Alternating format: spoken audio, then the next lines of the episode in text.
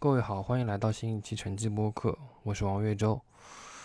今年五月，我参加了一场充满烟火气的城市漫步。漫步的区域靠近上海地铁三号线正平路站，是一个叫做太邦巷的巨型社区。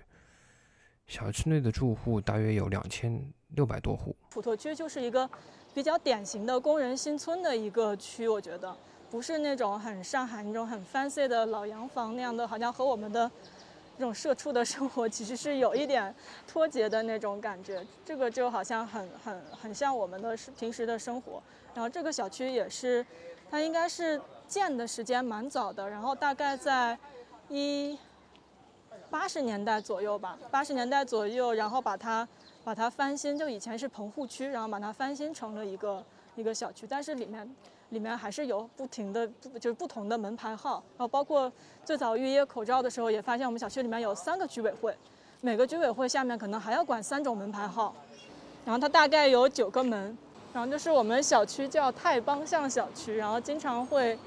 被那个外卖小哥打电话说，喂，你是在大滨巷小区吗？我说对的对的，我就在太邦巷小区。那天我们一行人跟着一览众山小的志愿者杨梦洁。逛了逛他所居住的这个地方，但在还没进入小区之前，我们就遇到了一段崎岖不平的人行道。就是这里的那个路面非常不平，然后其实小区里面是有很多老人，然后还会拉一些小车啊之类的。然后之前我也一直都没有注意到，直到某一天，我那天作死穿了一下高跟鞋，就是第一次穿高跟鞋，我就发现这个路。没有没有办法走，就是和商场里那种你是平地的时候试的那个非常不一样。和很多老式工人新村一样，在小区门口会有三三两两的老人在那里晒太阳。从新冠疫情最严重的时候，一直到我们走街的五月，这些老人们一直都在。前面疫情还比较严重的时候，然后我下来就看到，就是这里会坐了好几个奶奶在那边，每个人都戴个口罩，然后坐在一起在在社交。然后当时就觉得那个就是就是那个时候本来是从冬天嘛，然后刚刚到一个二十度的样子，然后就觉得这个才是二十度应该有的一种大家渴望渴望户外活动、渴望这种社交的一个样子。然后再到后面，奶奶们就搬了一张桌子出来，然后在后面他们就开始在那个桌子上面一起搬剥那个蚕豆。然后后面又开始就是剥各种的，就是摘各种菜，就总之就是就是在这个位置上，然后每天早上都会有一群奶奶在这里。然后现在又换了一张桌子，之前是一个白色的那种塑料的那个桌子，然后旁边这辆车一直就停在这个位置。在小区里的花园，我们还偶遇了几位正在准备街舞比赛的小孩，他们所在的街舞培训机构因为疫情原因暂时关闭，但即将演出。老师们只能带他们在小花园里练舞。展演，六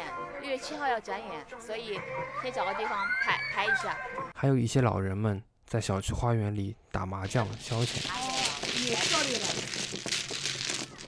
这个小区是一个老式工人新村，居民的整体年龄偏大。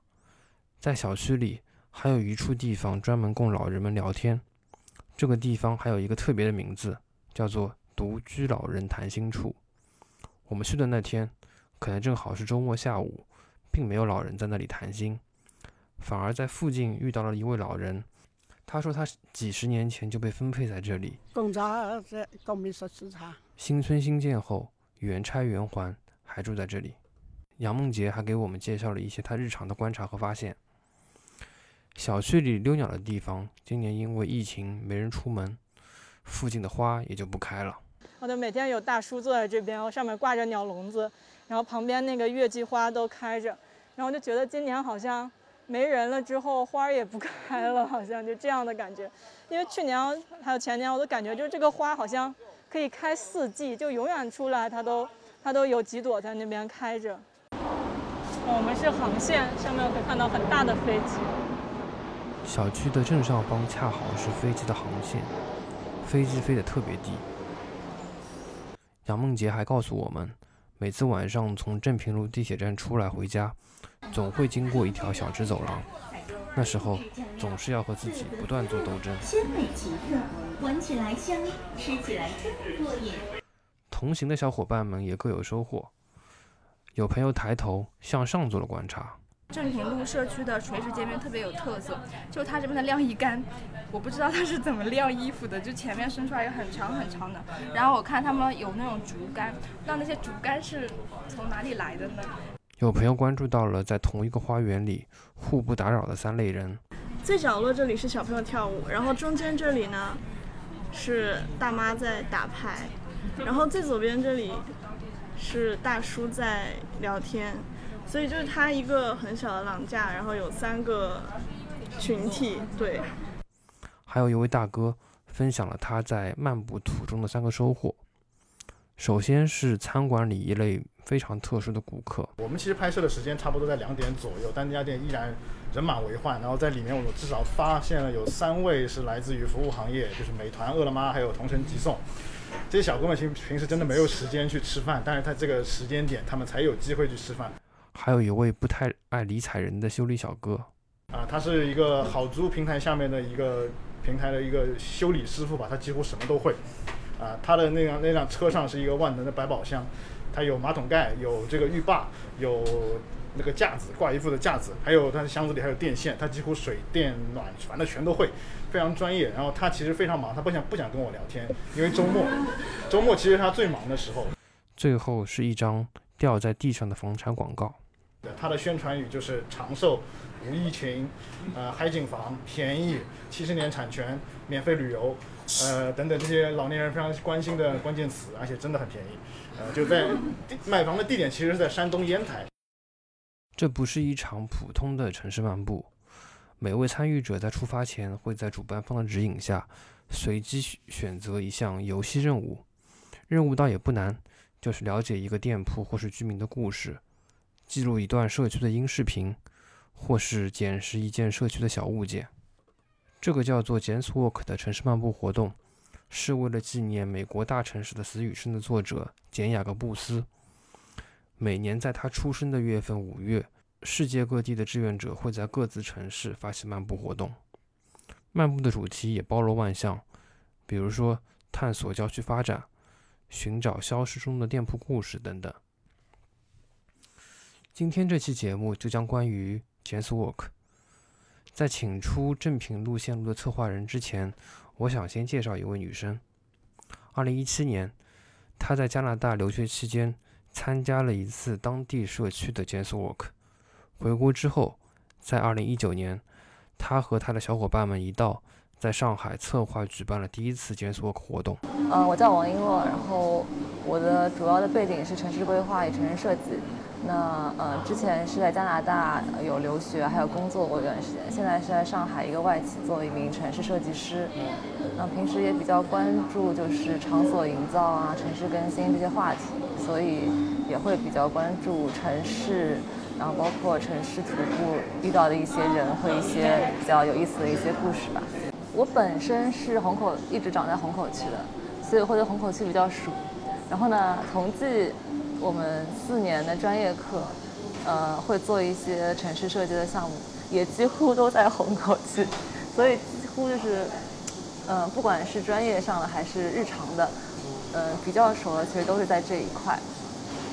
呃，我毕业设计做的是那个虹口港那一块，就包括从一九三三老厂房那边，然后一直到那个东大明路那边，就现在白玉兰那块，整个一块的呃，就是一个调研，然后历史建筑，主要是关注里弄的那个一个呃现状的一个调研，以及可能基于里弄的这个现状，然后对未来那个改造以及更新的一个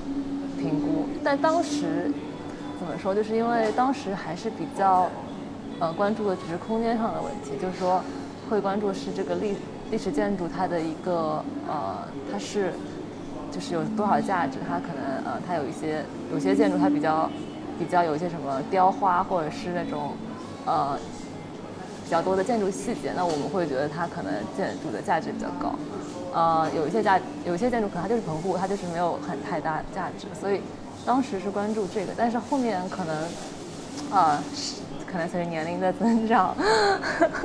然后包括也，嗯，出国以后也是，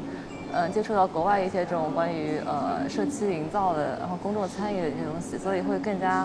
关注就是发生在这个社区的一些故事，然后包括呃这个社区的居民对他有一些怎样的理解，一些感受，对，就是会更加关注一些软性的东西。在加拿大接触到什么是课程吗？还是还是活动，然后让你关注到跟人相关的一些东西？对，就是一个是课程吧，就我加拿大是也是读的城市设计，但是呃我们有一门课几乎就是一门关于城市徒步的一门课。就是一方面是可以让我们这些可能留学生可以非常快的可以了解那个，我是在温哥华读书嘛，了解温哥华的一些城市城市设设计的项目。另外的话呢，我们我们老师会去呃可能会深入到就是一些社区里面，会请一些在地的一些呃规划师、设计师，然后去来给我们讲讲一些就是他们这个这个社区的一些。呃，不管是历史也好，还是就是平时平时会有些活动什么的，都会跟我们讲。然后包括其实我在加拿大工作的时候，我我们项目几乎都是要每个项目就是在嗯在政府审批的流程上都是要走一个叫 open house，就是一个嗯公就是一个公众参与的一个一个流程。就说我这个项目，比方说我设计好了，然后呢。呃，政府的那个规划就是政府的规划，就类似像规划局的人会跟你一起，在这个社区的一个社区中心，呃，开一场这样的一个 open house，然后就把你的图纸还有你的展板都都列出来，然后让所有的呃居民都来嗯都来看，然后他们会给你提意见，会反馈，就是是那种真的实实在在的，你会跟呃居民面对面交流，然后他们会来质疑你说啊你，他们可能关注的是。说你这么一个呃开发这么高强度的一个开发，你会给我们这个社区带来很多呃车就是车流量的问题。那我们以后停车怎么办？我们这个马路会不会很吵？然后包括如果你是一个嗯，就是你这个公寓是一个比较受众比较年轻的，是一个呃呃，比方说是一个呃一一室户比较多的一个一个一个住宅楼，他会说啊，你这样会引进很多这种年轻人，那可能我们这个社区呃会不会？就是这个以前就比较，比较呃养老的一个 这么一个社区，会会这个平衡会被打破之类的。就是其实呃这是一个很好的平台，可以让我们这些平时就埋头做设计的人，可以去了解到真的这个社区里面的一些诉求。那然后当时就除了那个这个 J 在你在加拿大参加过的 Jazz Walk 之前，有参加过他们的一些徒步的活动吗。呃，有，就是一个是我刚说上课，就是我们老师带我们走，还有就是他们，嗯，像规划师协会，然后建筑师协会，会有一些关于历史建筑的一些徒步。其实上海也有啊，上海那个 AIA 是那个美国的那个建筑系协会嘛，然后他在上海有有分会，然后我看他们就是也是定期他们那个会组织一些，上次好像就是虹口。虹口区就是那个虹口港那块的一个徒步，嗯，就他们肯定就是从建筑的角度了，历史建筑什么的。我们那边，我们温哥华那边那个规划的圈子很小嘛，其实就是，呃，还是通过周边的老师还有同学的一些嗯 post 看到的。对，它虽然是它是一年一次嘛，但是呃，基本上就是都是五月初的时候举行。但根据每可能每个城市的规模不一样，像，呃，多伦多或者是呃，温哥华那边就会有，因为它已经比较成熟了，所以它当天可能会有好几个 walk，就是可能每个社区或者是呃比较比较呃有名的那几个社区都会有人来领队来做一个徒步的活动，然后其实。就组织的人，我看也不是所有人都是搞规划或者搞建筑的，就是很多有些他可能是就是热心市民啊，就是想就说啊，我觉得我我这个社区很好啊，我想带你们走一走，然后或者是我在这边待了很久，我比较了解，那我就带你们走一走。像加拿大的社区，因为我不太了解啊，就是他们也是像美国乡村那样一栋栋别墅，还是说各各各各各种类型的社区都会有？嗯，会比美国的那种乡村类的还好一点。像温哥华和多伦多的话，还是比较可以。我我觉得，我觉得温哥华跟多伦多都是被雅各布斯有呃影响了很大的城市。因为其实雅各布斯晚期他不是加入加拿大籍了嘛，然后包括他晚年也是住在呃多伦多那边，所以呃其实完全就是没有那种美国那种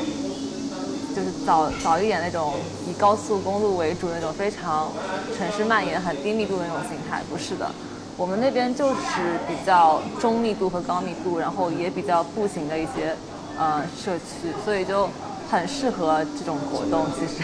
对这个是也有原因的，我觉得。你当时是选的哪条？就是那个什么样的一个城市？我当时走的是呃，就是在温哥华的那个，它叫奥林匹克村那块，那块是当时冬奥会，就温哥华有举办过冬奥会，然后它是给冬奥会规划的一个这种像是住当时运动员住宿的一个区，然后后面就变成了那个住宅区，然后那边就是规划的就是非常的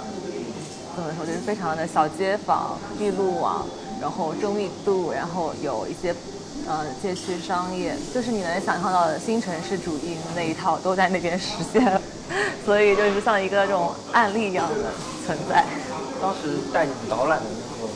导览者他是怎么样的一个？哦，当时那个我走的那条路其实是我们老师带的，是就是城市设计相关的。对，城市规划师，他也是参与，他因为是参与了当时那个那个社区的一个总体的规划，所以就。他会跟我们讲的东西会比较专业一点，对我们当时参与完了就没有想太多，就是想说，哎，蛮好的，然后什么的，然后但是因为我我在那边的话，我觉得我还没有这个自信去带队，一个是对那边还没有这么熟，一个是可能语言上也没有就是这么的就专业嘛。然后回国了以后呢，嗯，回国以后其实一开始是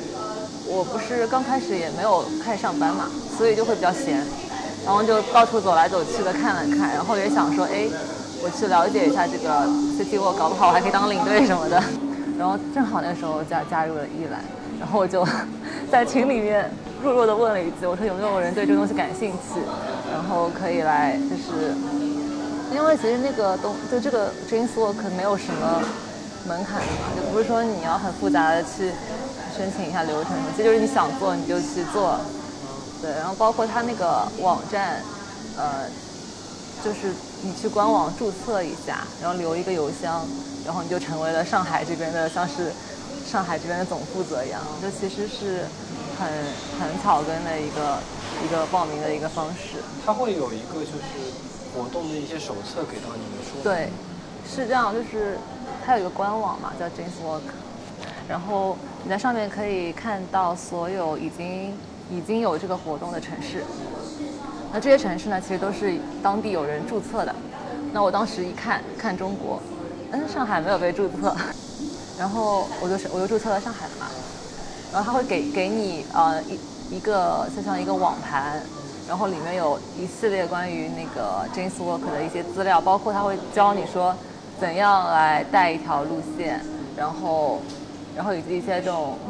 美就是官方的一些 graphic，就是一些图标啦，然后一些 logo 啦什么的给到你，然后以及一些可能以前走过的一些路路线的视频。其实你看他那些手册都是还是我觉得还是蛮简单，就是鼓励你就说你要先有一个想法，你就你就是带大家走，然后会有一些小小的建议等等。对，还是一个蛮开源的一个东西。对，去年是基本上是我跟丽亚就是准备的。就就我们俩基本上就是呃定好了主题，选好了路线，然后我们俩见面面了一次机，然后排了一下那个流程就定了。去年就是感觉就是专业性会稍微高一点，特别是跟一揽的这个平时呃关注的这个可持续交通和城市规划比较有关系。然后正好那段时间我们也是翻译了好几篇，就是关于可能。怎么样去设计一个更加步行的街道，以及呃一些高架道路的拆除，或者是高架道路的改造，然后让这个高架可能更加的就是变得更加的亲亲民一些。所以我们就想到哦，就是结合我们的专业来做这个东西。我们先是想到了高架的拆除，然后。然后又想到了上海，其实唯一有拆除就是那个呃第一湾，就是远东第一湾，就是从那个中山东路以前的延安路高架转到那个外滩，哦，从延安路上转到中山东一路上的那个弯，然后就觉得哎，那是一个很好的案例嘛。然后呢，我们就想说，但最好是可以让大家去体验两段完全不一样的，就是比较一下，一个是可步行的，一个是不可步行的，它们的差异有多大？所以就想说，那走一段高架底下的路，再走一段比较开场的那个路，所以我们是选择先从延安东路开始走，然后走到那个外滩那边中山东一路的时候，就是一个比较步行的一这么一条道路，然后正好就可以带到我们这个高架道路的拆除，还有就是利亚当时也是分享了，就说当时拆拆这个远东第一湾的时候，是因为要造那个隧道嘛。然后他又讲了一下那个造隧道的时候，把那个呃地面的十车道，然后，嗯，为了就是让大家更步行，所以把十个车道变成地面四车道，然后另外六车道可能就放到底下那个隧道里面。就其实这个当时这个事情就是就是一起做的嘛，所以就一起讲。就这个远东第一湾拆第一湾拆除，其实我觉得我们这个行业内的人都知道这个新闻嘛，然后其实也没有。我们没有讲的特别的深入，就是呃，从交通规划，因为丽尔还是交通规划出身，所以他会从交通规划的角度来讲一下这个怎么样实现这个交通的控制。然后呃，我呢可能就会更多从那个空间的一个设计来讲，就是这个高架下的空间其实是非，就是如果走了那一段延安路的时候，就是延安路上其实它人行道很窄，而且。延安路那边正好它是那个有一个那个老的自然博物馆嘛，对然后旁边是那个威斯汀，然后那个老的自然博物馆贴着那个延安路高架特别特别近，然后它底下那个人行道特别特别窄，所以其实你走的时候是特别不舒服的，然后又是很阴暗的，就是你高架上面就是把光线都遮住了嘛，所以就是呃走过那边的人都能感觉到这个差差异其实还挺大的。我去年你们那个活动流程我会像今年一样让。参与者有很多这种，就等于说沉浸式体验的一个一个就有一个流程设计。我们去年的话会稍微简单一点，呃，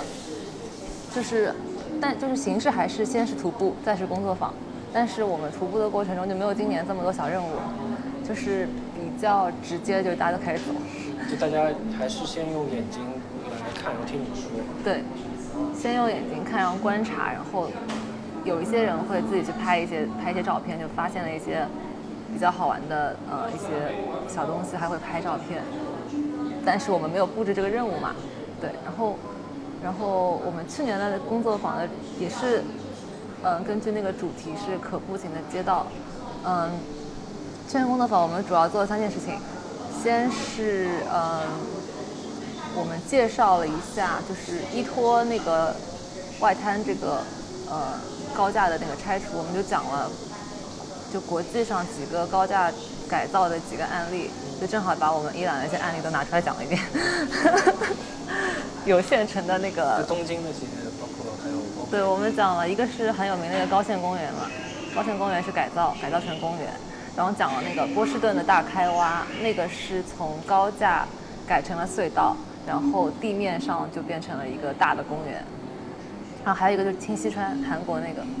清溪川那个是，呃，本来也是高架，然后然后后面就是因为它是一条城市的河道，它就变成对挖也是就是把它本来埋起来的那个河道，把它又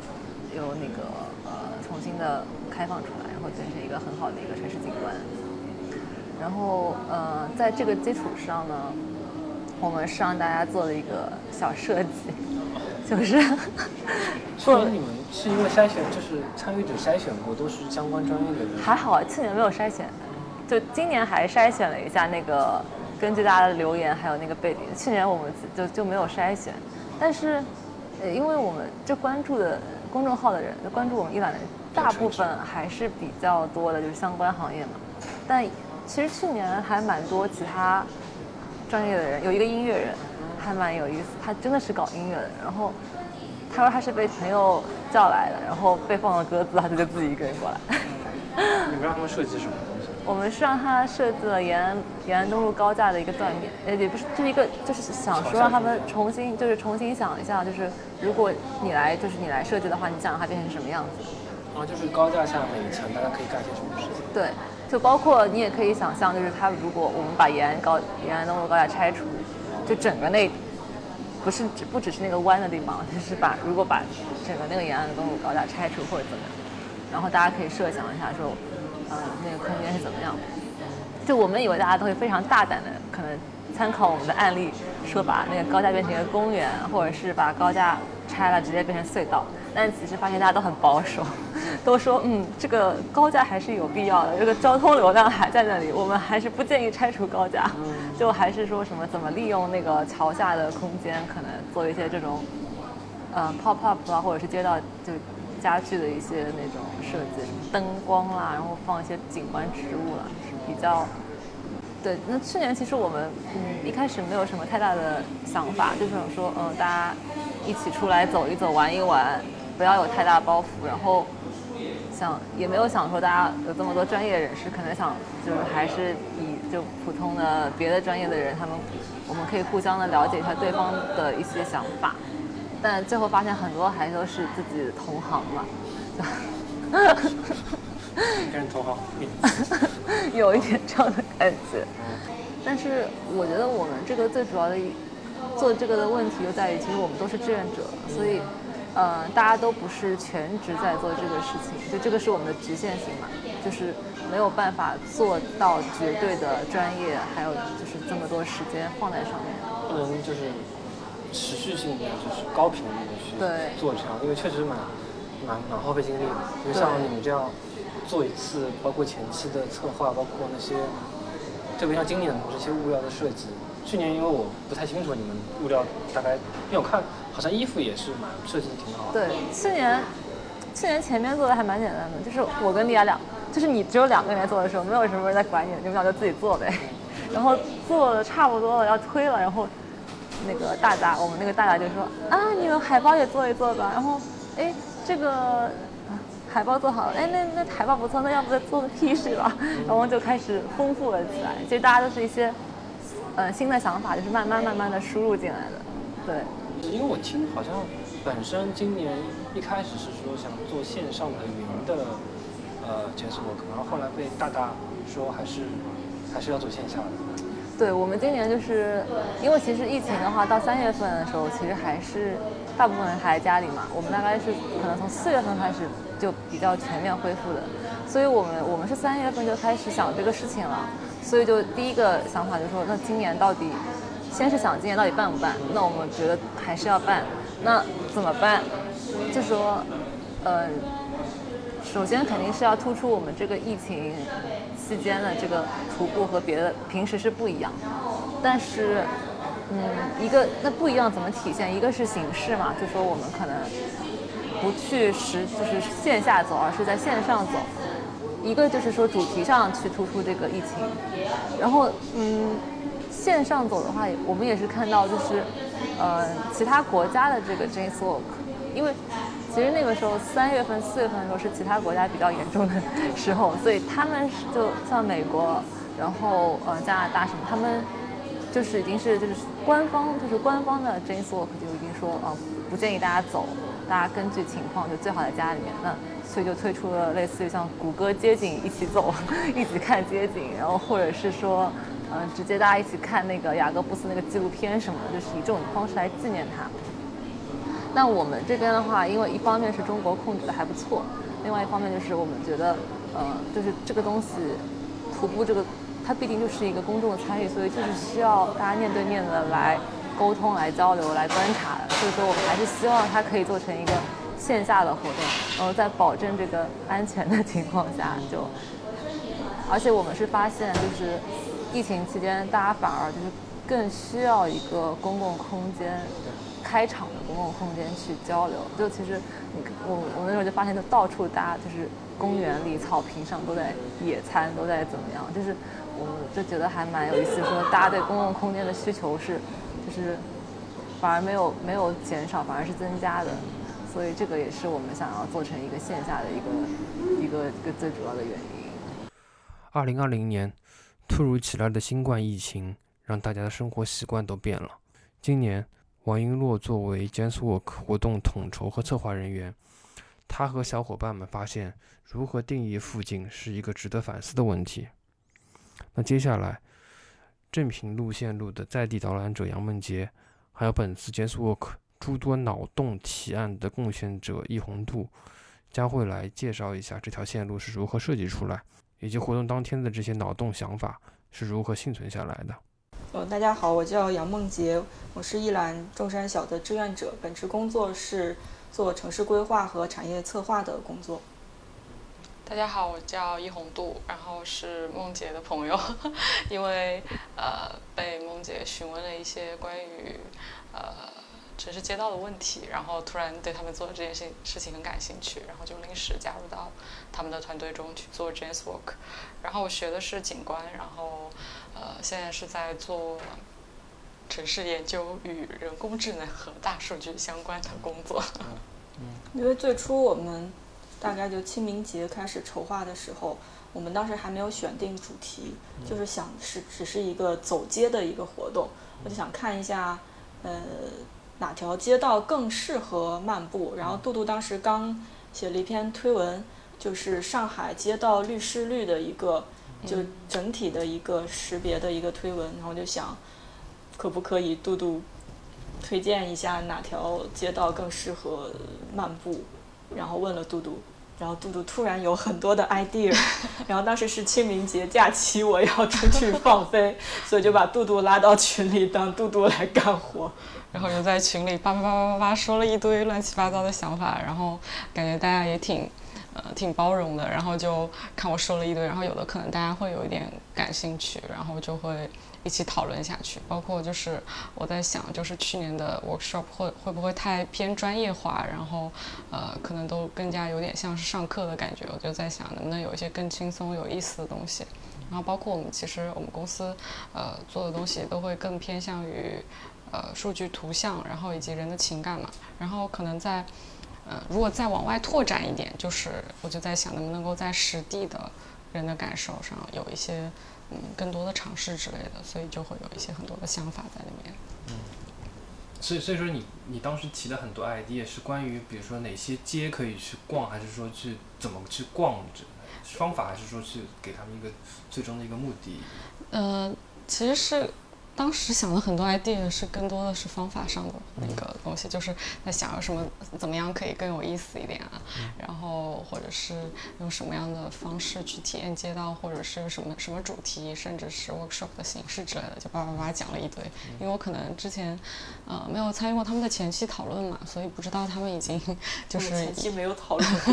有没有什么成果，反正我就叭叭叭说了一堆，然后大家就在群里就是慢慢的就开始讨论了起来。你你是因为平时他本身就是一个很喜欢逛街的人吗？还是我平时，嗯，我其我其实挺喜欢，挺喜欢就是去走一些没有去过的地方，就是走一些没有走过的路啊之类的。因为 因为因为其实因为我们学学景观嘛，然后我自己也很喜欢古典园林。古典园林里面就有很多这种，可能因为迷路会有很多。不一样的风景之类的，就是不是特别有序的一种，呃，路径之类的。然后可能在城市里面也会想要有这样的惊喜吧，所以就会经常想要去看一些这样的事情。然后我自己可能也是想做一些更加好玩的事情，所以会想了一些很很有脑洞的想法。然后不知道大家感不感兴趣，反正我就往外说了。就是当时是疫情嘛，然后我们就是不知道今年这个 Jazz Walk 能不能做，然后就想的，要么我们就是线上的一种形式，就可能我们出三个人，呃，我们来走街直播这样子，然后可能当时会录下一些视频，然后给杜杜这边做一些图像的识别啊之类的这样的一些东西，就最初。最初是大概是这样的一些设想，但是具具没有具体到主题或者什么。然后我们带动娜娜就比较反对线上的形式，就觉得简雅各布斯主要体主要的它的那个点就在于要人亲自来体验这个街道这个生活，所以就坚持一定要线下。嗯。之前还有想过，就是，呃，因为我们公司会有做很多街景方面的分析嘛，然后所以也会再提，就是比如说要要不要去问问公司怎么合作啊，或者是做一些线上街景上的游览之类的。然后之前璎珞也有说，其他城市也有做街景线街景游览的 Jazz Walk，对。然后但是因为，呃，带动大家的反对，对，大家就还是转向转向了线上的线下的这个方向。嗯，你当时就是从方法上去游览这个街景，你提了大概哪些脑洞？就一开始提的。我的我的脑洞就是，只是就是真的就是很脑洞而已，就是比如说，比如说什么，大家走，就是比如说把人体当做一个嗯测量仪器一样的感觉，就是通过你走过街的一个感受，然后走街前走街后的一些身体指标，然后来衡量就是这个街道，来量化这个街道对呃。对你的影响，或者是对你的不管是身体状态还是情感或者之类的影响，因为其实有很多研究就是在对呃，如果更更对更远一点的，就会是什么脑电波啊，然后视觉啊什么什么，就会有很多这样的分析。但可能我们这次也不会做到这么这么科学的地步，对，所以之前就只是想一些这种小小的，像一个什么对照组，然后实验组之类的。人体实验感觉，因为这个好像说就是最早的那种古代营城的时候，它是把是把人作为一个单位，尺度，对，然后就是街道宽好像都是三十三十三点三米吧，就是一个我站在街的一一侧说话，街的另外一侧刚好能听到的一个距离，但是现在就。呃，那样的街道其实是一个非常人性化的，比如说像上海的一些永不拓宽的马路，它的那个尺度是非常人性化的。然后现在随着这个小汽车的出现，然后反而小汽车占了主导，然后马路就越来越宽，然后人和人其实都是在一个一个的可以移动的盒子里面，其实是一个变成了一个冰冷的城市。嗯，对，尺度也会以小汽车的尺度来作为衡量。这个人的尺度，它。就是具体是会用哪些感官的指标对它进行衡量？你刚刚提到的脑电波，还有别的？真的是，只是有一些有有一些学者会会这样去做研究，视觉啊，然后脑电波之类的，会有一些仪器，然后嗯，其他的可能会有一些呃心理学方面的。量度吧，就是比如说干嘛之后，然后会做一些心理学上的问卷之类的，然后通过这些来评评估他们的状街道的高宽比是吧？啊，就是比如说走完某一条大概五百米或者一千米的马路，然后他的某些做一条问卷，然后他的就开始之前做一套，然后结束之后再再再做一套这样的吗？也许是，但我没有看到这么具体的那个研究。我当时想的是，比如说，呃，比如说。呃，我想脑洞比较大，比如说呃出汗的情况啦，然后比如说呃有没有什么能够量度呃度量大家就是走完街的老疲惫的情况，或者是嗯兴奋的情况之类的。然后包括因为有的街道上会特别呃铺地会特别的走起来不舒服嘛，然后说不定会对也可以对大家的鞋子啊什么的。进行一个怎么样的测量？但当时也是一个很初级的想法，就这样说。那就是要有，确实是要有对照组才能做得出来。对对，但这样其实现在想起来会有一点死板吧，就感觉真的就是把人当做一个 机器放在那里走一遍的感觉。对，其实感觉，尤其是现在回过头来再看的时候，感觉大家对街道的感受，或者是对街道嗯的。认识或者是和街道的有更深的交流，反而是更重要的。嗯，国内有有有看到这样的例子，有人做过吗？就是你刚刚说的那几种方法，还是？呃，他们有的就是有有一些学者，他们就是做那种模拟的，就比如说戴一个头盔，然后去测你的脑电波，然后让你观看一些嗯街道的图片啊或者视频之类的，去做一些这样的分析，对。就还有一个，就是以前有一个，就最早的我们国家的关于城市规划的一篇，一个一个这个叫著作，就是《周礼考工记匠人》里面，就就匠人营国方九里旁三门，国中九经九纬，经图九轨这个，然后它里面的其实一些数据就是以以人的，比如说这个经图九轨，其实每轨就是八周尺，然后九轨合就是十五米，十五米就是一个。人的极限尺度息息相关的一个重要数字，就是人发生紧急情况逃跑至安全地带距离的极限，也是人在室外听清楚街道对面说话的声音的极限，还是人在室外看清建筑物最小细部的一个极限。它也是中国古代城市规制中道路宽度的最大的极限，是城市内保证河道通航及泄洪的最低宽度。宽度也是古代典型四合院民居常常采用的宽度。就是我还是觉得，就可能以前因为没有小汽车，反而是一个人人本位的城市，现在像一个车本位的城市。那时候可能人就是万物的尺度。对，其实现在在建筑设计或者是这这一方面，还是以人的尺度来为主的。对。包括上海，好像以前不是大家喜欢出那个鸟瞰图，嗯，然后我记得是一七年吧，嗯，然后上海就要求是人视角度的那个图，啊，这么精确而不是那个，那个就是从天上那个上帝视角视角的那个图，这么神奇，还有这个规定。那我们再说到今年的这个主题嘛，因为去年你们 Jazz Work 的主题其实还是比较偏向于规划这个视角的，就是附近的一些人行的街道嘛。然后今年的主题是叫做呃附近的消失，而且今年消失的附近，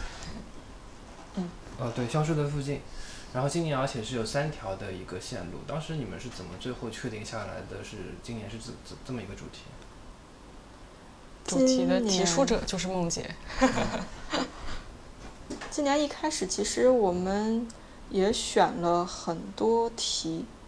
对，都想了很多方面，因为然后包括消费空间，嗯嗯，然后就是就是就是相当于是我们在，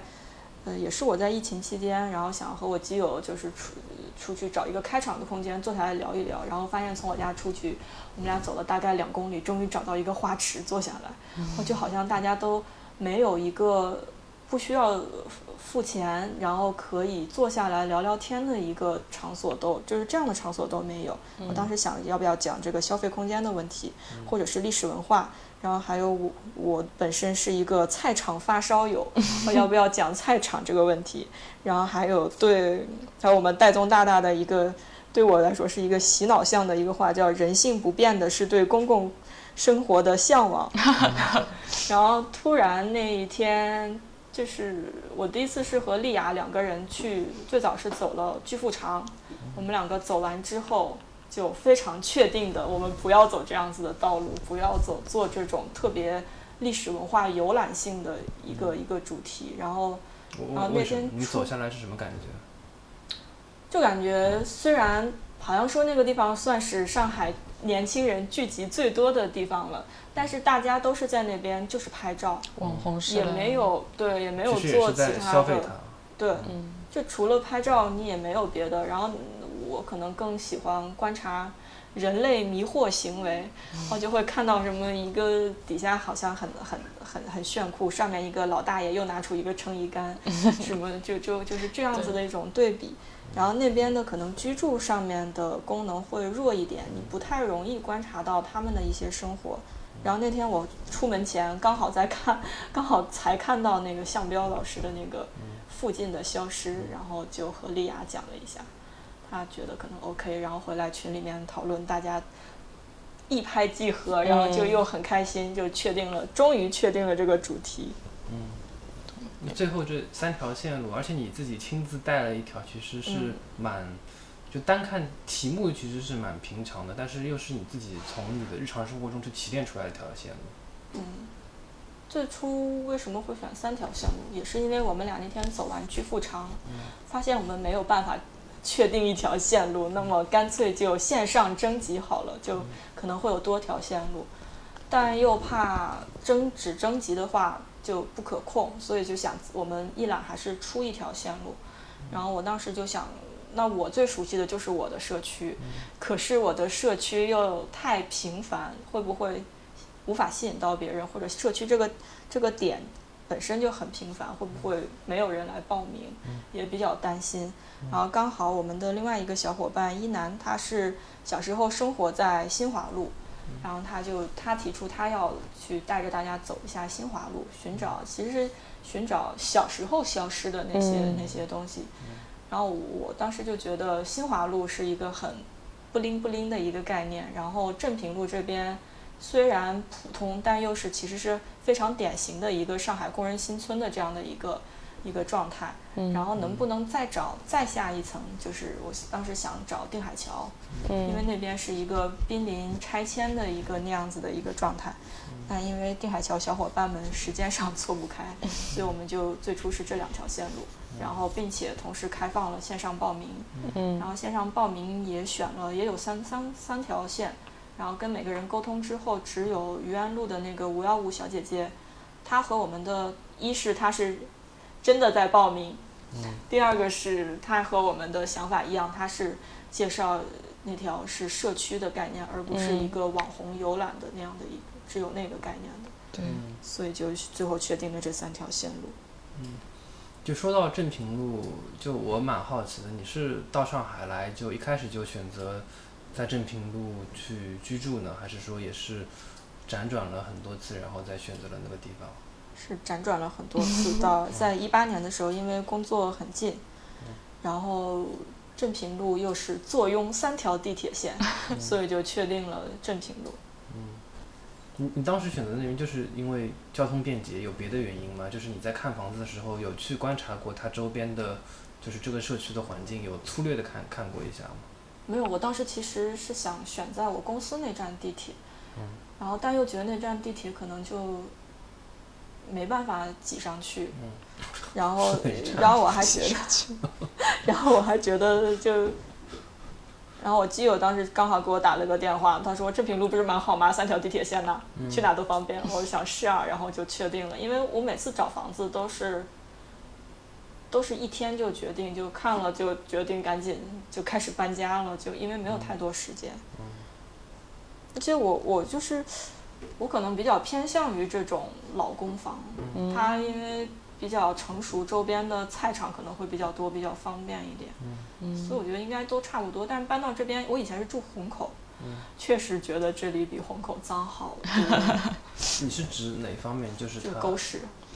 就是永远我都要低着头看着看着地在走路。但虹口那边好像很很少会遇到这个问题。虹口的广州路那一边，就是赤峰路站那边。赤峰路站。啊，那可能是虹口跟普陀两个地方环卫的问题，他可能会会有积极的去清吗？清扫路面的故事。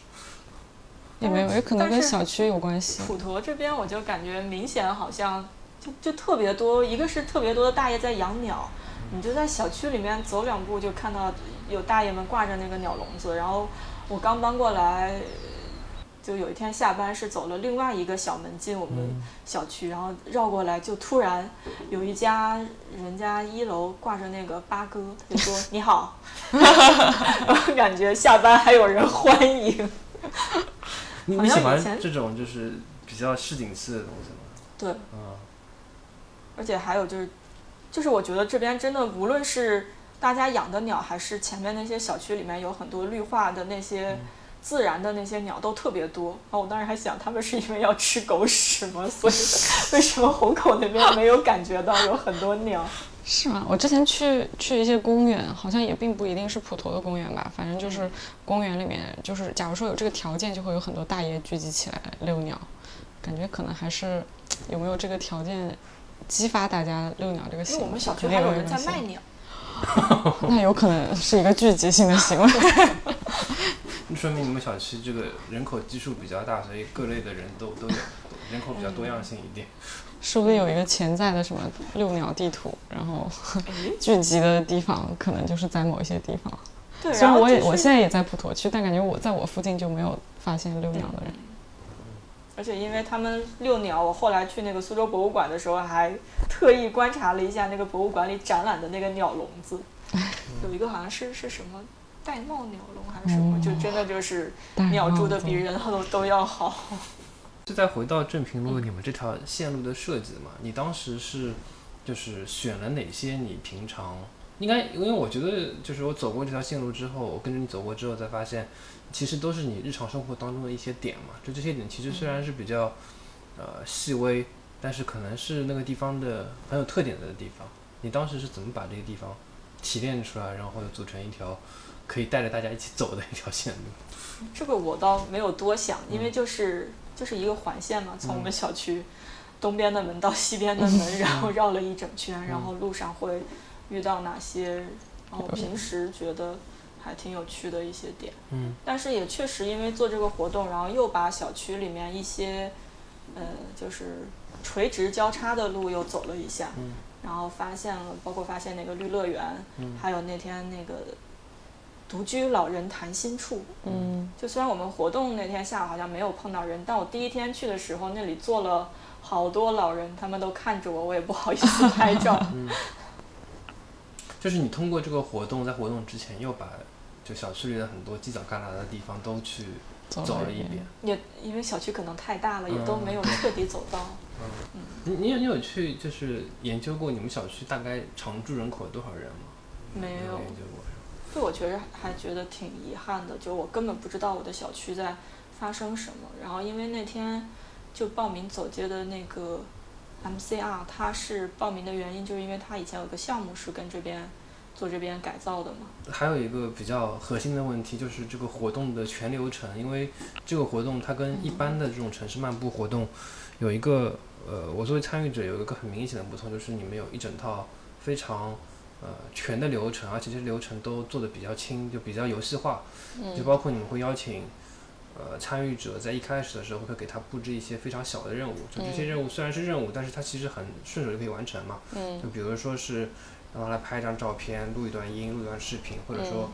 呃给街坊邻居送一个礼物，然后跟他去交谈一下。当时你们是怎么想到来做这么一个一个流程的设计？嗯就大的流程是去年丽雅和璎珞，嗯他们两个有一份文档，真的写的特别详细。嗯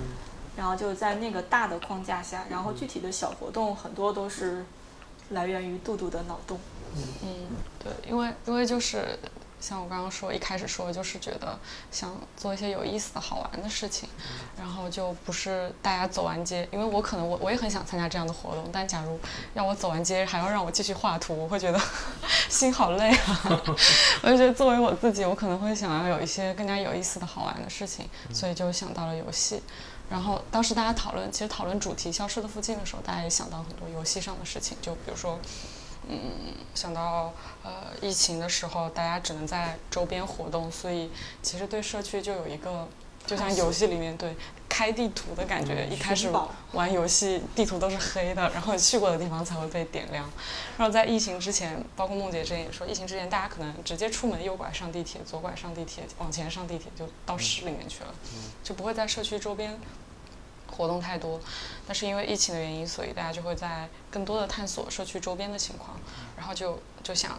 一开始是有一种大家想的一种寻宝游戏，或者是，呃，社区出行小任务路线设计游戏，就是比如说这样一个情境下，你出门要完成哪些日常活动，比如说买菜、买水果、买口罩之类的，你要怎么给自己设定一个有意思但是又不回头的路线来完成这个游戏？然后这个其实后面就是大家作为呃征集路线的一个主题，然后包括大家也画了很多的那个画，然后来征集上来。然后走街的话，就是大家一开始也会想到，包括大家都很认同梦洁刚说的，就是不希望是像一个导游和游客的关系去走在这样的街道上，然后是希望更多的是，我们想想在那个回顾里面写的像一个朋友一样去介绍，就是这个街道的故事，然后让大家也来认识这个朋友，然后呃，像这些小游戏的话，就是那段时间刚好有看到，就是美国大城市死与神里面就是提到街道上其实会有很多的故事在发生，然后会有很多样很多的人，然后其实。街道上，比如说会有，他打了个比方，就是可能会有一些大家很信任的人，会帮大家保管钥匙之类的。说回来，就是这些小游戏，其实也是想让大家，就是不仅是像一个游客一样走过路过拍个照就过去了，还是希望想大家能够从更多的角度来认识这个街道，然后大家脑洞开了之后。丽亚的总结就是，我们可以从不同的感官去认识这个街道。就是，其实当时还有提到什么嗅觉啊、味觉对，啊之丽亚类的东西帮我们上升到了 一个高度。人体的五感，对就拍照是视觉，录音录视频是听觉，带一件东西是嗅觉，嗅觉和味觉觉，，对，但是缺一个，我觉得缺一个什么 free hug 这种触觉的东西。嗯，所以你带烤冷面是就是因为这个，所以去买的烤冷面吗？还是因为你饿了？我其实因 为那个谁，胡胡他说那个烤冷面最好吃？对对对对对，其实也是呃想，就是和这个这个街道，因为在我的想象里，就是我们走街道，如果只是走过去，我们和街道就是两条平行的线。如果我们和街道上的人会有很多的交流，或者我和这个街道有一些物质和金钱的交换，然后这两条线可能就会有交叉，然后就会变得非常的不一样。就是我们不仅是走过去，更加要参与它、进入它，就是这种感觉。所以会设计一些这样的环节，鼓励大家去做这件事情。因为大家如果只是普通的走街，可能不会想这么多，可能会。像赶景点一样说啊，我赶紧赶上，然后我要赶紧听他们说了什么。但是如果有一些引导的话，大家可能会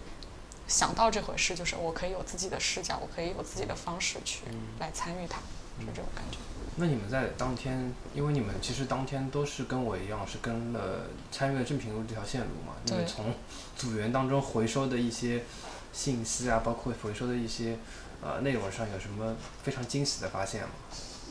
我就是。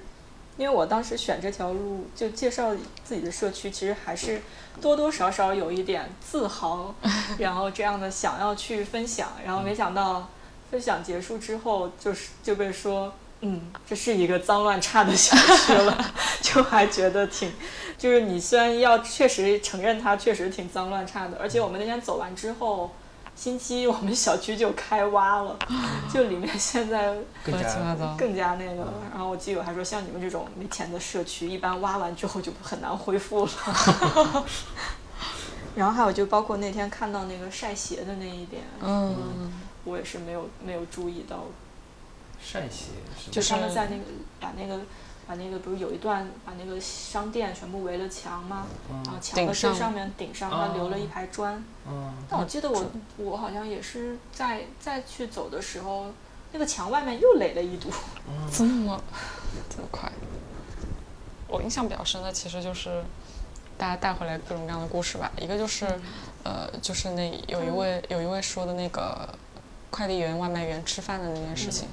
对，然后包括他其实也。哎，我我不记得是他还是你，他去跟那个维修工作人员去有交谈，对，其实就是就是这个角度，就说像这些服务人员，他们跟大家的作息时间是相反的，嗯然后如果在这样的情况下，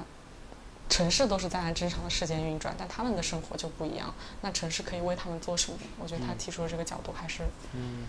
就是他把。这件事情说明了，大家平时可能会一闪而过，不会去专门去想这个问题。嗯。但他这么说明了，我们就会，大家才会关注到这个问题。我觉得挺有意思的。还有就是他们会，有的组员把礼物送给了中介小哥。嗯。当时我还挺惊讶的，就是因为，呃，不管是住户还是其他人，其实对小区里的中介，我不知道你们怎么样，我我自己可能会对小区的中介会更加比较反感，就觉得他们是一个窥探者。嗯，一个侵入者。对。然后我有同，对，尤其是之前我我有住过的房子，就是房东被卖掉了，然后中介就会频繁的带带人上来骚扰，然后想要看房。然后，但是当天就是他们跟中介去交谈，然后包括我们走走的时候，也有一个中介大哥，然后就很开心跟我们打招呼，问我们是来干嘛的，然后欢迎我们之类的，就会感觉到就是在那一瞬间，好像他们变成了这里的主人，然后也很欢迎我们，也很开放。甚至和绿乐园里面当地的居民比较起来，他们的态度反而会更开放一点。不过，不过绿乐园里面的人的态度也并不是一件坏事嘛，就是会有一种社区的自我保护的感觉，就是他们都在监视这个小区的外来人群，其实也并不是一件对对这个社区的氛围或者是安全，其实也是挺好的。就包括那天中介问我们是不是看房团，除了看房，好像没有人会来探索社区。对对对，这也是很苦涩的一个一个话题。好像也确实就是，只有在自己找房的时候，我才会去城市的各个地方去看各个社区的情况，然后去从各个角度来评判它，去认识它。如果没有看房，可能很多上海、海上海的很多地方我都不会去过。嗯，因为不管怎么样，就城市漫步这件事情是很蛮奢侈的，需要时间，需要有 有有时间，需要有时间。对。而且大家的时间也都只有周末，其实也只看到了周末的情况。嗯，对。回到梦洁，正好让梦洁说一下那个鸟鸟鸟叫是什么。就是你作为一个 正平路的一个社区的一个长期的居住者，你在这次就是漫步之外，因为你其实你之前也跟我们讲过，你有很多新的，也不是新的发现嘛，就是有很多新的观察。你能帮我们介绍一下，就在这次漫步当中没有呈现出来的一些部分吗？哦，就比如说是他们，就同一个空间，每天的不同时段，可能使用者都是不一样的。然后可能有一个点，就一直有有一个大爷，我感觉他好像，然后我对他印象特别深，因为我是脸盲嘛，然后但是对他印象特别深，他就好像在我们小区里面，以前一直坐在某一个地方。坐在那个那种叫什么椅，就就可以躺的那种，就是健身器材是吧？不是他他自己的那种木头的一个椅子，特舒服的那种。然后后来疫情疫情之后，他又搬了一个地方，然后最近又开挖了，就把他躺的那个地方挖开了，他又换了一个地方。就感觉他，反正他给我的感觉就是那个。就是帮着社区监视的那个人，然后还有其实就是我们我们楼下的那个垃圾站的那那个帮忙收垃圾、看垃圾站的那一位，我觉得它也是这样的一个作用。然后就大家可能，嗯，因为如果我们不是本地本地居民是租户的话，可能会和这些阿姨啊、大叔他们的交流会比较少。嗯。但是我们可能会和这个丢垃圾的人就交流会多一点。比如说那天我回。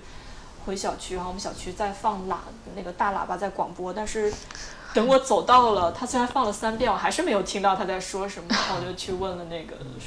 收垃圾的阿姨，她说今天晚上要下大雨，让老阿姨们收，把花和衣服都收回去。好可爱！你们社区还有这样的广播啊？好好好，先。我的天哪，那个你觉得先进啊？可是我觉得让那种就是可能。没有，因为现在这种小区里面，可能如果是一个相对来说比较年轻的小区，他可能通过微信群这种方式。对，我更喜欢这种。如果小老年人他没有这个能力来用微信群，就是挂喇叭，还还挺还挺复古的，这个。不，我觉得喇叭特别的。这虽然会吵到别人，但简单粗暴。但对于就是他们可能没有办法跟上互联网节奏的人来说，其实是一种关怀。其实不是，他是。只说三遍，错过没有。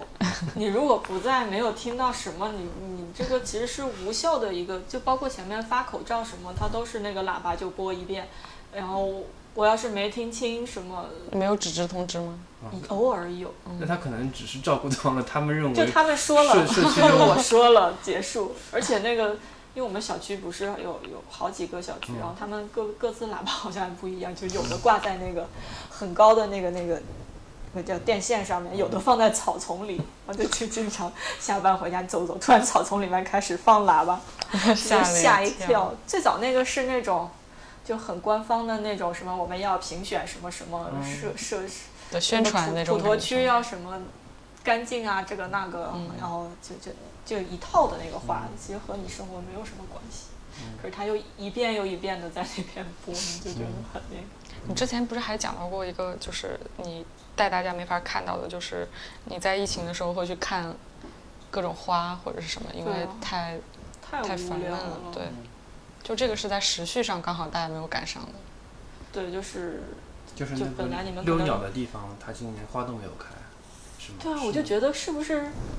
感觉每。去就前前面是因为有人有鸟，然后那个花也很开心就开了。今年 又没人又没鸟，然后那花都不开了。然后因为是，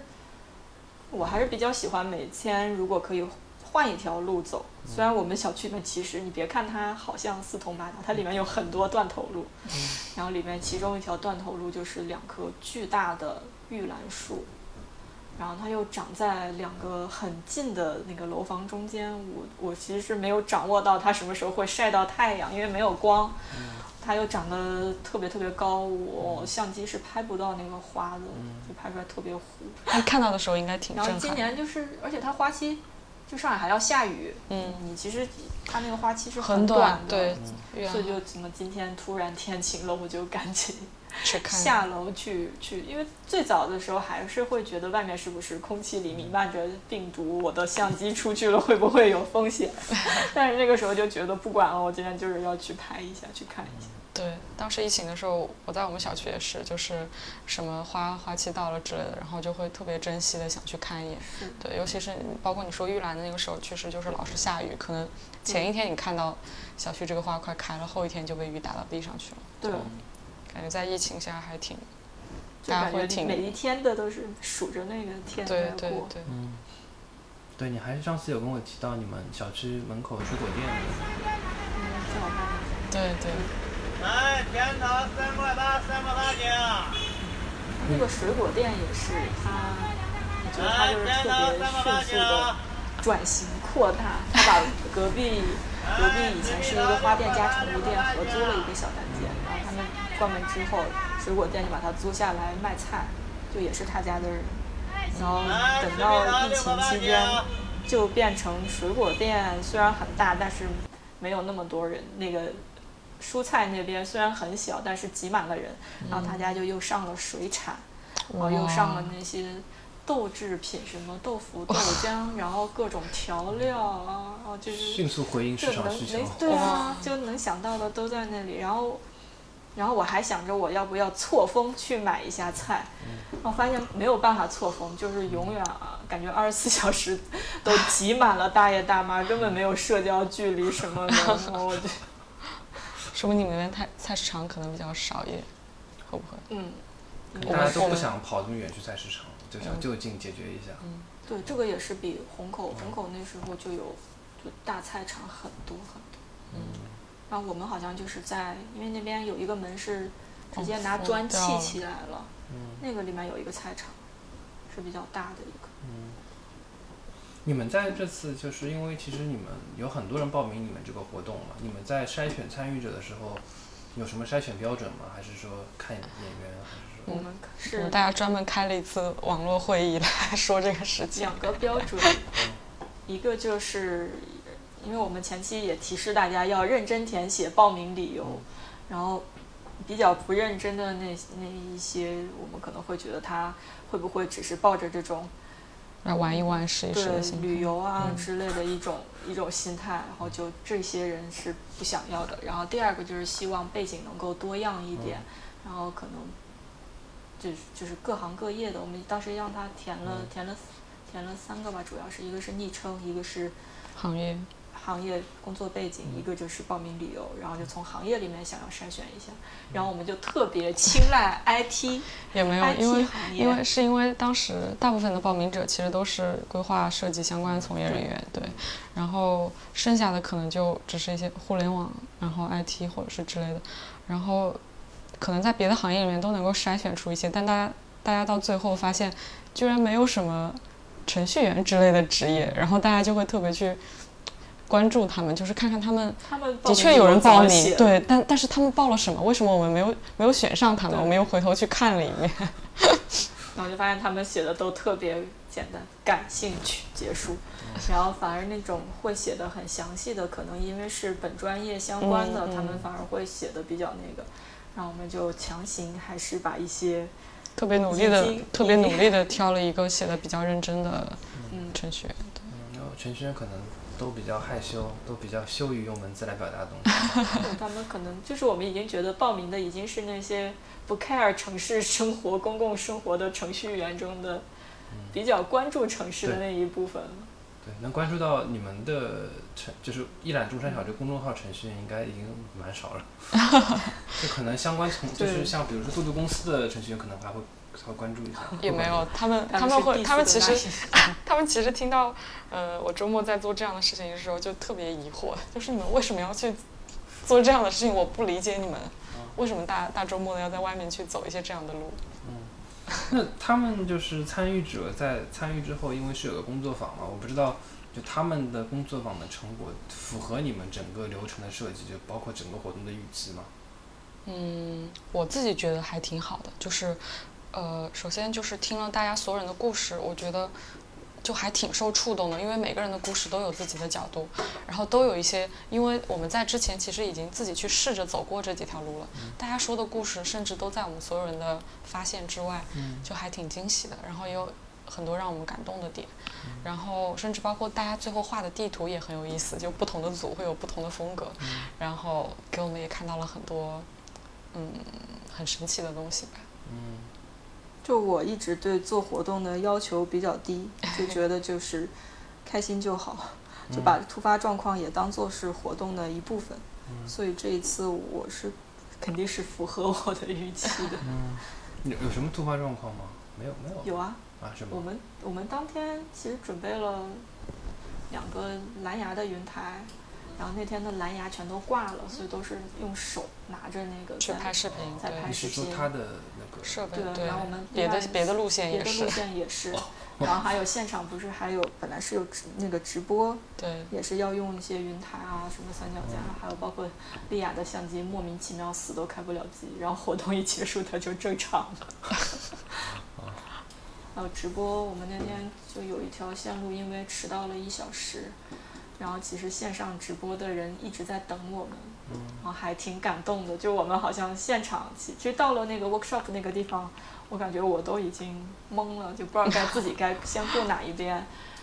然后就过了半个小时，突然有人发短信给我说：“你们今天还直播吗？直播室里有很多人。”然后就感觉好像已经完全忘了线上的那种，就是当你沉浸在线下这种人与人的体验的时候，那个好像线上就感觉有些遗憾，不太不太重要。但但是没想到我们已经过了半个小时上去。居然有三十个人在等着我们，就感觉特别感动。嗯，我就想先放点什么给他们看，就就还比较比较比较遗憾，比较对不住他们。我我在想问，就是从做活动到现在，又其实过了一个多月时间。嗯。你而且这段时间，它就是这个整个大的环境，疫情它就逐渐缓和了嘛。嗯。你们对就是特别是正平路这个区域有什么新的变化，或者你有什么新的发现吗？还真的就是变化瞬息万变，我都觉得 就就是我们走完的那一个星期，然后第二周，因为那天我们走的时候，不是我就在说那个人行道铺装特别烂嘛，就高一脚低一脚，但是我们社区本来就是一个老龄化的社区，老年人每天就还要捡着那些比较平的砖，然后过了一周，我就发现那个砖就被铺好了，还很感动。然后再过了一周，发现那个砖又烂了，又烂了。那什么原因呢？是下它下面？我在想，它是不是下水的问题？是不是他家进货总把那个车开上来？其实那个人行道的砖，地基就砖，它它那个承承重不是，就呃地基就是不是承重汽车的，只是给人的一个下面的沙土啊什么的。压坏了。对啊。装摄像头看一看到底怎么回事。应该就是他家那个车，他家运肉的那个车总是开上来。嗯，然后包括我们小区里面开挖，彻底开挖。我上次还看到一个很，就上次我晚上到你们社区嘛，还碰到一个很好玩的事情，就是说，就现在广场舞都出来跳了嘛，然后有几个大妈他们在遛鸟的地方跳，就那个地方很小嘛，就大概就是五六平米，不到十平米的地方。然后我问他们为什么在这个地方跳，不去别的地方跳，不去绿乐绿乐园啊，或者说。呃，比较开阔的各据山头是吗？啊，对，他说被人家赶出来。跳跳，就是弄来弄去没有地方，到这里不给蚊子咬。蟑螂爬，哎，蟑螂爬，差点这边还不给我们跳，还有的人扬言要来倒点玻璃渣，扬言啊。哎，在这里小便，问你们臭气。哎，还有没办法，这个现象没办法。天哪！然后有一个开棋牌室的一个老板，然后说不允许在在那边跳，他们就变成弱势群体，然后希望我把这件事情曝光一下。对，我感觉好像好像各个城市的那个地盘都真很严重，都是那个这这个这个叫什么？广场舞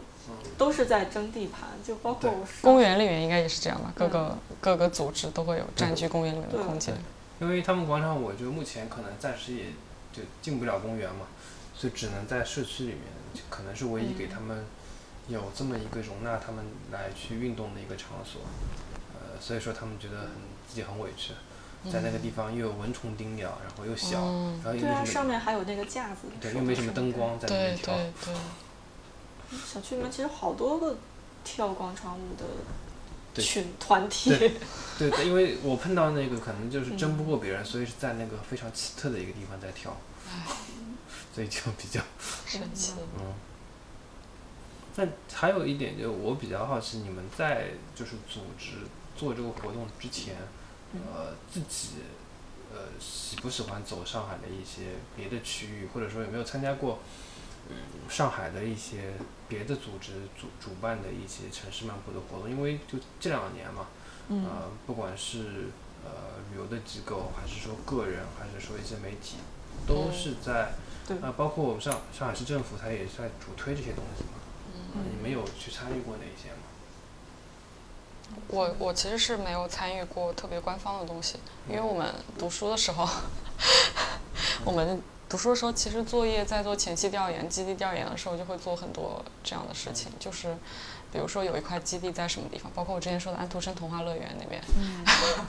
我们就是就是会去一些这种很荒的地方，甚至快拆迁的地方、破破烂烂的地方，甚至理论里面，然后去调研、去做前期调研，有时候还会发一些问卷，然后会发很多。会拍很多照片，有时候会去，呃，画画什么的，都会去做这样的事情。所以其实，嗯，在读书的时候就已经很能感受到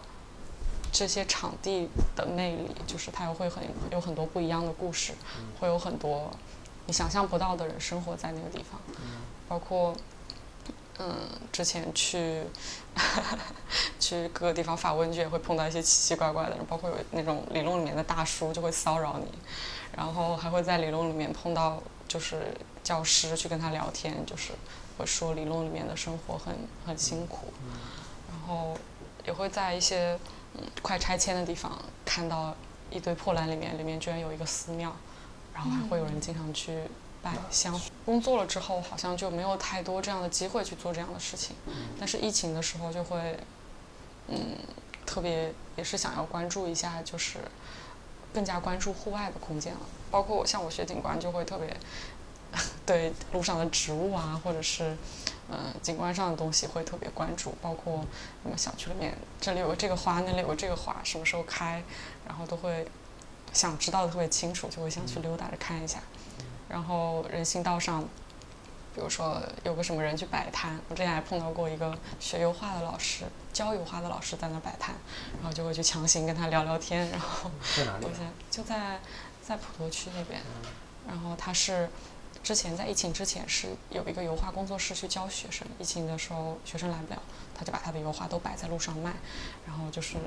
拼命。非常年轻的老师，也没有也算是中中老年了吧。对，然后他就非常努力的在卖，就是你去跟他，你不管问他什么话，问他艺术追求，问他学生的情况，他都会努力的把话题转到兜售他的画上面来。然后，然后好像生意还行，就是会有大家装修，然后就会去买一些这样的画。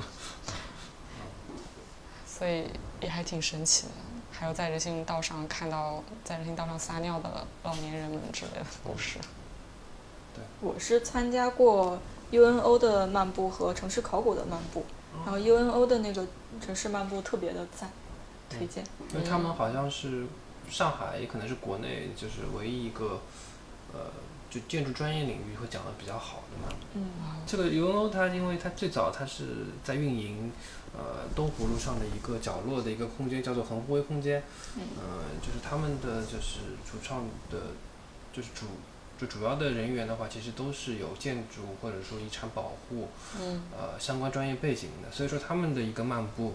呃，不仅仅是以历史故事为主，他们会讲很多关于这个建筑的一个特点，包括他们遗产保护的一些，呃，修复的特点，包括因为他们现在的空间马上就要去在武康大楼下，这个周末开。啊，对，就是要在武康大楼下面开业嘛。啊，所以说他们现在专门有条线路是讲武康大楼周边的，而且这个线路的主讲嘉宾也是参与过就武康大楼就是去年的一个修复吧。哇！啊，所以说他们的这个呃内容的资源是应该算是蛮独特的资源。你自己喜欢平时自己喜欢去跟你朋友或者自己去走吗？我应该还挺喜欢的，但是 我就前面听了那个出来聊聊的播客之后，我就发现，我就发现我去年好像。哪里都没去过，然后又又因为去年在写日记，然后就翻了一下，去年还是有过十一次漫步，然后可能更多的周末用在看展，又看了，对，看了二十多场展，嗯，然后我最喜欢的去的地方是菜市场，这个也是我对自己的未解之谜之一。然后还有就是我可能比杜杜幸运一点，杜杜是去那种比较荒的地方做调研，然后我之前是做过一段时间的建筑保护，然后所以看的那些还是比较有有有有价值，算是有价值的一些建筑嘛。然后当时我也觉得就是一个，就是你要写那些建筑的一些什么东西，然后我觉得还。就怎么说？就包括现在有那些扫码阅扫码阅读建筑，你每次读完之后，它那个东西本来就写的就很很很专业用语，就很拗口。然后读完之后，你就会觉得 so，然后呢，就就怎么，就感觉没有什么共鸣。所以我觉得就还有一点无聊。可能更想知道的是发生了哪些故事，就当地人的一些集体的记忆。或者我和这个空间产生了哪些新的故事，这样可能会有更多的共鸣，会把那个历史建筑做得更有趣一点。嗯，更有内容一点。对。你你最喜欢逛上海哪几个菜场？可以推荐一下。没有，我只是 家门口的菜场，那个广粤广粤路的那个菜场。啊，就虹口以前。对，那个超级大的有一个。这种老式的工人新村周边都会有这么一个集中的，就是相对来说还比较大型的菜场。对，然后但是那些菜场有一个点，就是我下班了，他们也下班了。其实你是，就除了周末你可能能买到菜，你平时是是是买不到菜的。然后还问问过他们，他们说因为应该是安全隐患吧，不允许他们在里面做饭了，所以他们就差不多到个五点多钟，他们也要回家去做饭了。嗯。然后就反而是可能对对对对。对社畜不是很友好，只是对老年人开放，所以社畜们选择了线上生鲜。嗯。然后，但是菜场就像周末的时候，你如果真的能早上起来，你就可以去菜场里面观察，哪些阿姨们在那个哪个菜摊待的时间长，然后就说明那一家其实是性价比比较高，你也可以去，就是比较便捷的就选出来。然后可能更多的我买菜更多的是那种街边的小摊，因为他们是一直会在那边卖菜的，就还挺有意思的。就他们会给你送送葱啊，但我又 但我又是一个不吃葱的人。嗯嗯呃，我就在想，就是你们后面就今年还会有别的计划做这种，就是从一览众山小这个团体出发去做一些线下的活动吗？还是暂时就先这样？因为毕竟。也蛮耗费你们时间。我们 Jazz Walk 是一年一次。下半年有由 M 一零一发起的“一览众山小”参与的 Parking Day 停车位变身微公园活动，尽量在九月二十二日世界无车日呈现给大家。我结结个尾吧，就你们现在就自己有什么上海或者说别的城市有什么特别想去走一走或者漫步的地方？我比较想去提篮桥，一直都没有去过。啊，是吗？然后还有那个金陵路，好像也是因为马上要拆迁。还有南浔路，马上要拆迁的。还有上海那个邮政博物馆，也是一直都没有进去。我听说过。好像你你说的地方都是都在虹口北外滩区，现在很很火的一个新的概念。提篮桥那边还有一些。博物馆，我去过那个博物馆，对，犹犹太的博物馆。对，然后对面还有一个咖啡馆，也很神奇。嗯，白马咖啡馆。对，就是造造了一个假假的 古董是吗？其实也有点打卡打卡小资的感觉。对。最后，再介绍一下本次活动的主办方，他们的全称是一览众山小可持续城市与交通。哦，正经的介绍一下，我们是一个专业的志愿者团队，主营的业务是。翻译国外的，国外的一些呃最新的报告啊，或者一些新闻啊之类的。现在从反正最近几年嘛，我们开始有一些线下的活动，一个就是我们的从从从从一九年开始英洛引入的这个 James Walk，还有一个就是我们的 Parking Day 活动。然后今年。就疫情之后，我们也开始做一个自己的一个输出，就是我们的播客。嗯，有不只是市民这样子的一个，大家也可以搜索我们，各大平台都可以搜索我们这样的一个播客。然后我们主要关注的领域是城市规划与发展战略、城市交通、公共交通与非机动化出行、活力街区、街道与城市设计、量化城市与大数据。然后我们是有，我们为什么这么高产？是因为我们全球有四百四百多名志愿者，欢迎关注一览众山小公众号及播客啊。对，你们可以介绍一下，如果想加入你们这个一览众山小这个志愿者的一个组织，有什么方法？后台留言申请加入，嗯，会有 会有大大回复。他需要做什么事情吗？就是保密。啊，那我总结一下，就是首先要关注“一览众山小”这个公众号，然后回后台回复申请加入，那么你们就有可以获得加入这个神秘组织的方法了。获得加入跟这两位小姐姐做朋友。那我要给我们公司的留个广告位吗？欢迎关注，对对对对对，欢迎关注城市科技的公众号 City Tech。嗯，然后你可以就看到你的那篇文章叫什么？就是上海林荫道的推文，对，其实是公司里面大家一起合作完成的。嗯，嗯，那篇文章很精彩。哦，是吗？大家还有最近还有一些更有意思的推文，欢迎大家关注。比如是什么？最近有做一些嗯疫情舆情之类的分析，然后还会有一些呃，反正还在策划一些更有意思的事情吧，希望能够做得比较好。可能你。等等，我这节目放出来，可能已经做出来了。希望。也欢迎大家关注我的豆瓣和个人公众号“熊仔城市漫步”。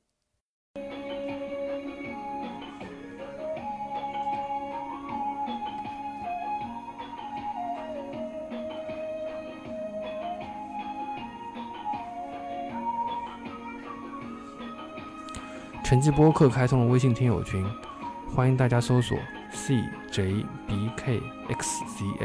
也就是成绩播客小助手拼音的首字母。小助手会邀请您进群参与讨论。